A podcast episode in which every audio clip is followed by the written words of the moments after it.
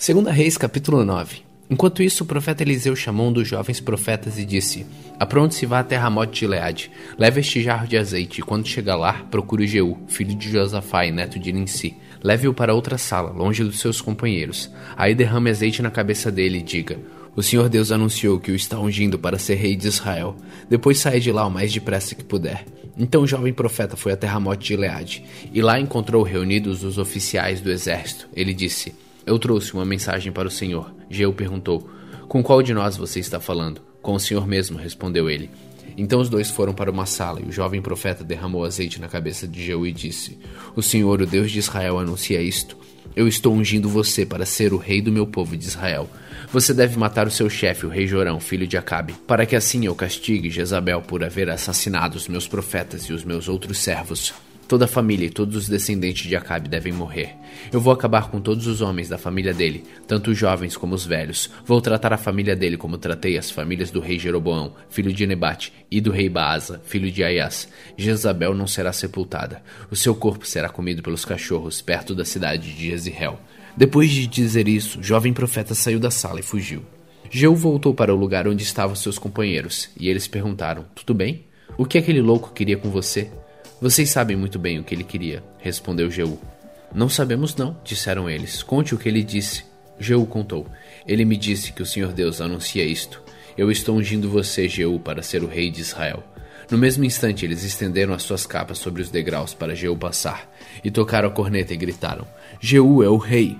Então Jeú fez uma revolta contra o rei Jorão. Jorão estava em Jezreel, tratando dos ferimentos que havia recebido em Ramote Gileade na batalha contra o rei Hazael, da Síria. Por isso Jeú disse aos seus colegas oficiais: Se vocês estão do meu lado, não deixem que ninguém saia escondido de Ramote Gileade para ir avisar os moradores de Jezreel.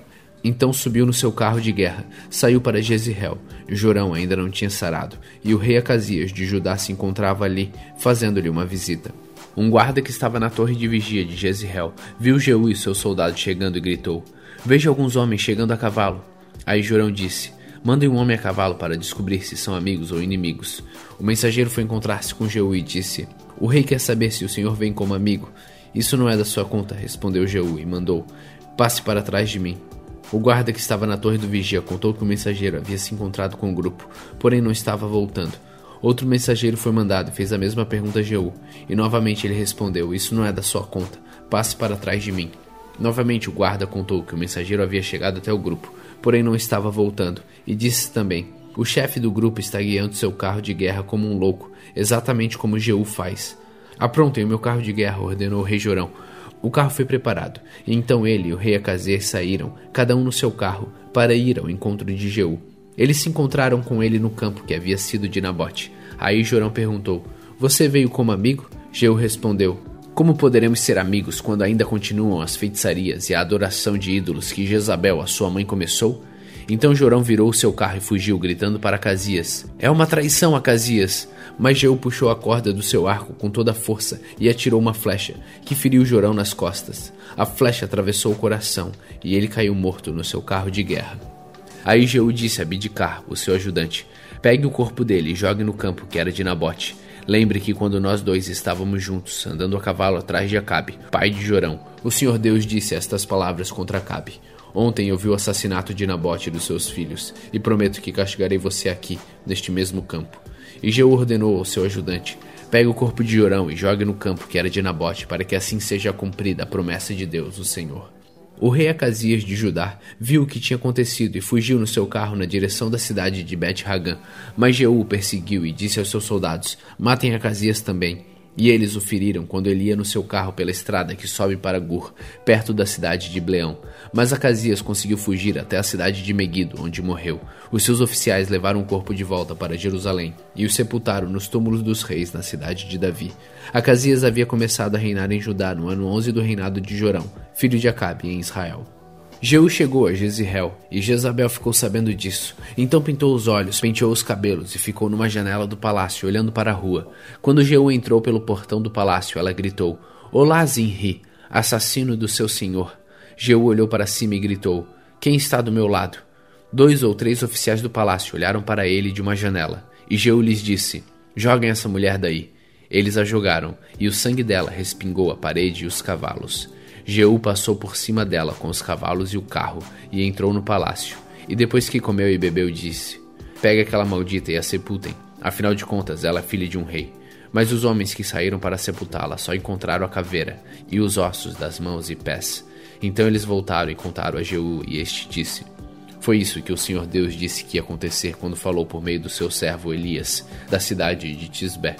Os cachorros comerão o corpo de Jezabel, perto da cidade de Jezreel. Os seus restos serão espalhados ali como esterco, e assim ninguém poderá dizer: Esta era Jezabel.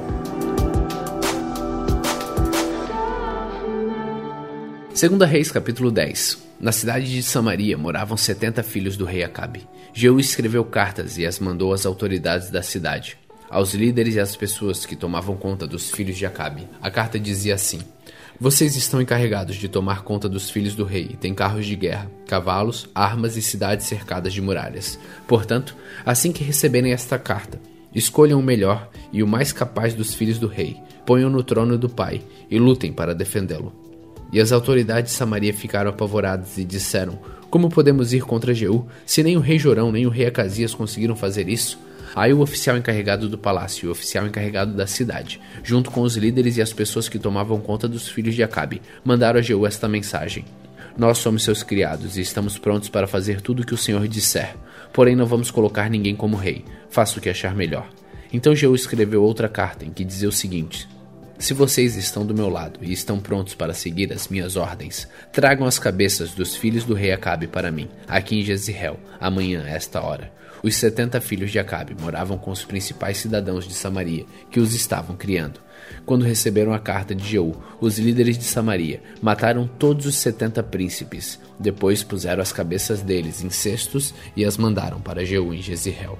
Foram contar a Jeú que as cabeças dos filhos de Acabe haviam sido trazidas. Então Jeú ordenou: Façam com elas dois montões no portão da cidade e deixem que fiquem lá até amanhã cedo. Ele saiu de manhã e foi até o portão e disse ao povo que estava ali: Fui eu que fiz uma revolta contra o rei Jorão e o matei. Vocês não são culpados disso. Mas quem foi que matou todos estes? Isto prova que vai acontecer tudo aquilo que o Senhor Deus disse a respeito dos descendentes de Acabe. O Senhor fez aquilo que prometeu por meio do seu servo Elias. Então Jeú mandou matar todos os outros parentes de Acabe que moravam em Jezreel, e também todas as autoridades do seu governo, amigos íntimos e sacerdotes. Não escapou nenhum deles. Jeú saiu de Jezreel para ir até Samaria. No caminho, num lugar chamado Campo dos Pastores, ele encontrou alguns parentes do falecido rei Acasias de Judá e lhes perguntou: Quem são vocês? Eles responderam: Somos parentes de Acasias, estamos indo para Jezreel a fim de cumprimentar os filhos da rainha Jezabel e o resto da família do rei. Então Jeú ordenou aos seus homens: Peguem essa gente, quero todos vivos. Eles os prenderam e os mataram perto de um poço que havia ali. Eram quarenta e dois ao todo, e nenhum deles foi deixado vivo. Jeú saiu dali no caminho e encontrou-se com Jonadab, filho de Recabe, que havia ido falar com ele. Jeú cumprimentou e disse: Será que nós dois estamos pensando do mesmo jeito? Sim, respondeu Jonadab. Então me dê a sua mão, disse Jeú. Eles apertaram a mão e Jeú ajudou Jonadab a subir no seu carro de guerra. Jeú disse: Venha comigo e veja você mesmo como sou dedicado a Deus, o Senhor. E Jeú levou no seu carro para Samaria. E quando chegaram lá, Jeú matou todos os parentes de Acabe. Não deixou nenhum vivo, conforme o Senhor tinha dito a Elias que ia acontecer. Jeú reuniu o povo de Samaria e disse: O rei Acabe serviu pouco, o deus Baal, mas eu o servirei muito. Portanto, reúnam agora todos os profetas de Baal, todos seus adoradores e todos seus sacerdotes, que não falte nenhum, pois eu vou oferecer um grande sacrifício a Baal, e quem não vier será morto. Mas esse era um jeito de Jeú enganar os adoradores de Baal para poder matá-los. Então Jeú deu a seguinte ordem: Anuncie um dia de adoração em honra ao deus Baal. O aviso foi feito, e Jeú mandou mensageiros por toda a terra de Israel. Então vieram todos os adoradores de Baal, não faltou nenhum. Eles entraram no templo de Baal, que ficou completamente cheio. Então Jeú mandou que o sacerdote encarregado dos mantos sagrados trouxessem os mantos e os entregasse aos adoradores. Depois disso, Jeú entrou no templo com Jonadab, filho de Recabe, e disse às pessoas que estavam ali: Vejam bem que somente os adoradores de Baal estejam aqui, e que nenhum adorador de Deus, o Senhor, tenha entrado. Aí ele e Jonadab entraram para oferecer sacrifícios e queimar ofertas a Baal. Jeú havia mandado que oitenta homens ficassem do lado de fora, dando-lhes a seguinte ordem: Matem todas essas pessoas que vou entregar a vocês. Quem deixar uma delas escapar pagará com a vida por isso. Assim que Jeú apresentou as ofertas, disse ao guarda e aos oficiais: Entrem e matem todos. Não deixem que nenhum escape. Eles entraram com as espadas na mão, mataram todos e jogaram os corpos para fora. Então entraram no santuário interior do templo. Levaram para fora as colunas que estavam no templo de Baal e as queimaram. Também destruíram a coluna de Baal e o seu templo, e fizeram esse templo virar uma privada, que existe até hoje. Foi assim que Jeú acabou com a adoração de Baal em Israel. Mas ele não abandonou os pecados do rei Jeroboão, filho de Nebate, que levou o povo de Israel a cometer o pecado de adorar os touros de ouro que ele havia colocado em Betel e em Dan. O Senhor Deus disse a Jeú: Você fez com os descendentes de Acabe tudo aquilo que eu queria que fizesse. Por isso prometo que até a quarta geração dos seus descendentes serão reis de Israel. Mas Jeú não obedeceu de todo seu coração à lei do Senhor, o Deus de Israel, nem abandonou aqueles mesmos pecados que Jeroboão havia feito o povo de Israel cometer no passado. Nesse tempo, o Senhor Deus começou a diminuir o território de Israel. O rei Hazael da Síria conquistou todas as terras israelitas, que ficavam a leste do rio Jordão, até a cidade de Aroer, no rio Arnon, no sul. Isso incluía as regiões de Gileade e Bazã, onde moravam as tribos de Gade, Ruben e Manassés do leste. Todas as outras coisas que Jeú fez e também os seus atos de coragem estão escritos na história dos reis de Israel. Ele morreu e foi sepultado em Samaria, e o seu filho Jeocás ficou no lugar dele como rei. Jeú governou 28 anos em Samaria, como rei de Israel.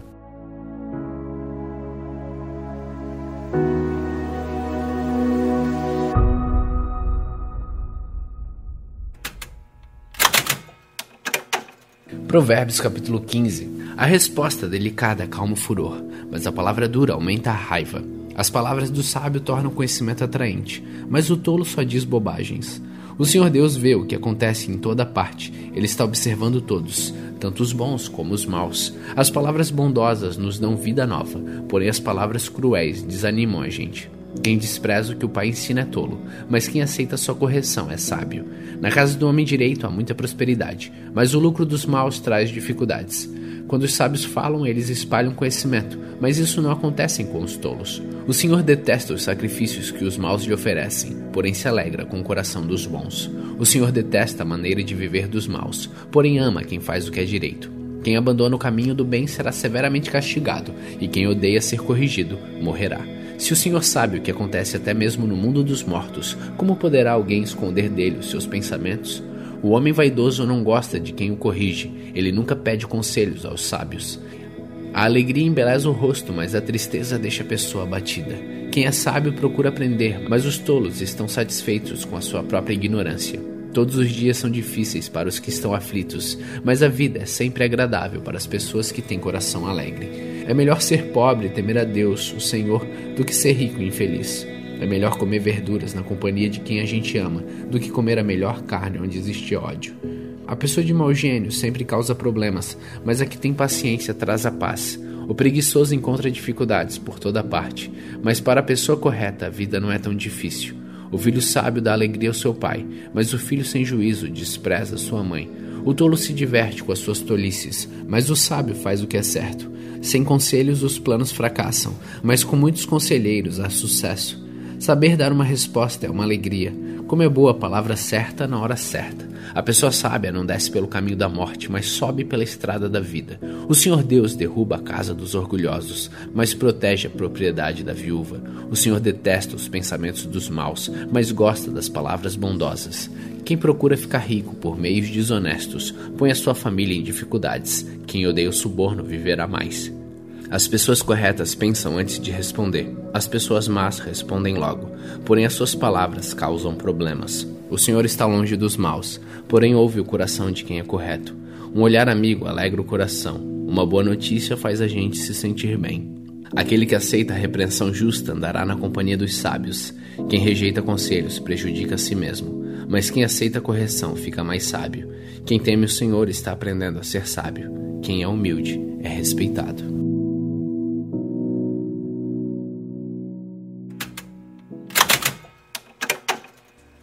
1 Pedro capítulo 2 Portanto, Abandonem tudo que é mal, toda mentira, fingimento, inveja e críticas injustas. Sejam como criancinhas recém-nascidas, desejando sempre o puro leite espiritual, para que bebendo dele vocês possam crescer e ser salvos.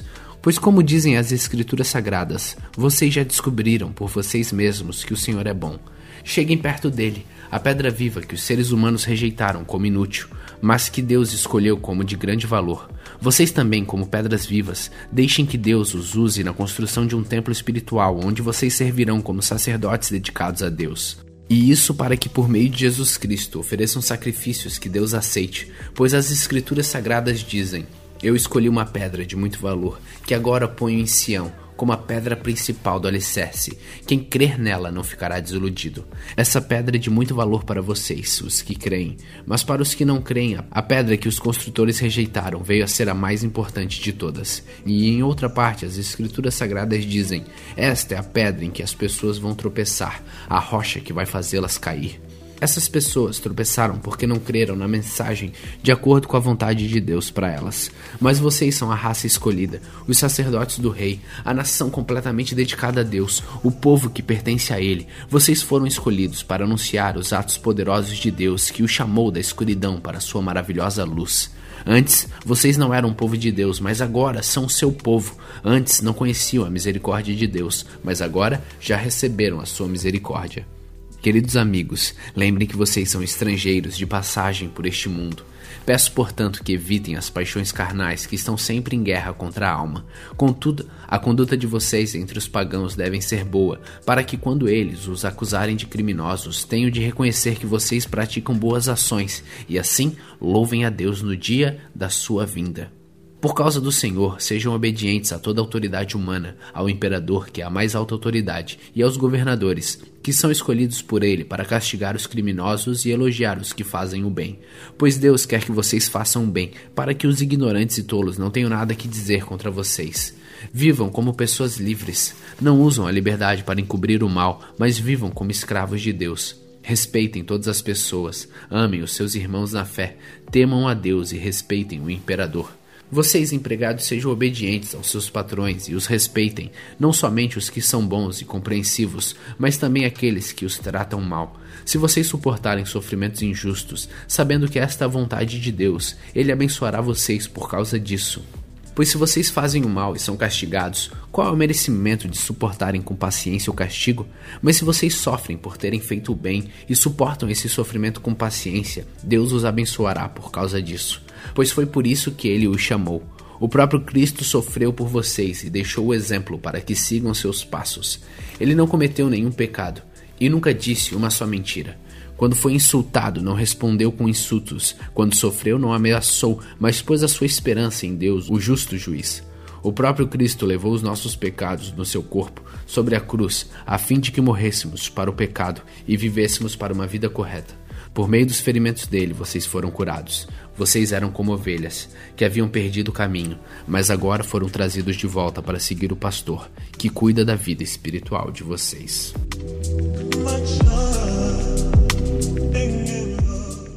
1 Pedro capítulo 3 Assim também você, esposa, deve obedecer ao seu marido, a fim de que, se ele não crê na mensagem de Deus, seja levado a crer pelo modo de você agir. Não será preciso dizer nada, porque ele verá como a conduta de você é honesta e respeitosa. Não procure ficar bonita usando enfeites, penteados exagerados, joias ou vestidos caros. Pelo contrário, a beleza de você deve estar no coração, pois ela não se perde. Ela é a beleza de um espírito calmo e delicado que tem muito valor para Deus. Porque era assim que costumavam se feitar as mulheres do passado, as mulheres que eram dedicadas a Deus e que punham sua esperança nele. Elas eram obedientes ao seu marido. Sara foi assim. Ela obedecia a Abraão e o chamava de meu senhor. Você será agora sua filha se praticar o bem e não tiver medo de nada. Também você, marido, na vida em comum com a esposa, reconheça que a mulher é o sexo mais fraco e que por isso deve ser tratada com respeito, porque a esposa também vai receber junto com você o dom da vida que é dado por Deus. Haja assim para que nada atrapalhe as orações de vocês. Finalmente, que todos vocês tenham o mesmo modo de pensar e de sentir. Amem uns aos outros e sejam educados e humildes uns com os outros. Não paguem o mal com o mal, nem ofensa com ofensa pelo contrário, paguem a ofensa como uma bênção, porque quando Deus os chamou, ele prometeu dar uma bênção a vocês, como dizem as Escrituras Sagradas. Quem quiser gozar a vida e ter dias felizes, não fale coisas más e não conte mentiras. Afaste-se do mal e faça o bem. Procure a paz e faça tudo para alcançá-la, pois o Senhor olha com atenção as pessoas honestas e ouve os seus pedidos, porém é contra os que fazem o mal. Se de fato vocês quiserem fazer o bem, quem lhes fará o mal? Como vocês serão felizes se tiverem de sofrer por fazerem o que é certo? Não tenham medo de ninguém, nem fiquem preocupados. Tenham no coração de vocês respeito por Cristo e o tratem como Senhor. Estejam sempre prontos para responder a qualquer pessoa que pedir que explique a esperança que vocês têm. Porém, façam isso com educação e respeito. Tenham sempre a consciência limpa. Assim, quando vocês forem insultados, os que falarem mal da conduta de vocês como seguidores de Cristo ficarão envergonhados, porque é melhor sofrer por fazer o bem, se for esta a vontade de Deus, do que por fazer o mal, pois o próprio Cristo sofreu por uma vez por todas pelos pecados um homem bom em favor dos maus, para levar vocês a Deus. Ele morreu no corpo, mas foi ressuscitado no espírito, e no espírito foi e pregou aos espíritos que estavam presos. Estes eram os espíritos daquele que não tinha obedecido a Deus, quando ele ficou esperando com paciência nos dias em que Noé estava construindo a arca. As poucas pessoas que estavam nela, oito ao todo, foram salvas pela água. Aquela água representava o batismo, que agora salva vocês. Esse batismo não é lavar a sujeira do corpo, mas é o compromisso feito com Deus, o qual vem de uma consciência limpa. Essa salvação vem por meio da ressurreição de Jesus Cristo, que foi para o céu e está ao lado direito de Deus, governando os anjos, as autoridades e os poderes do céu.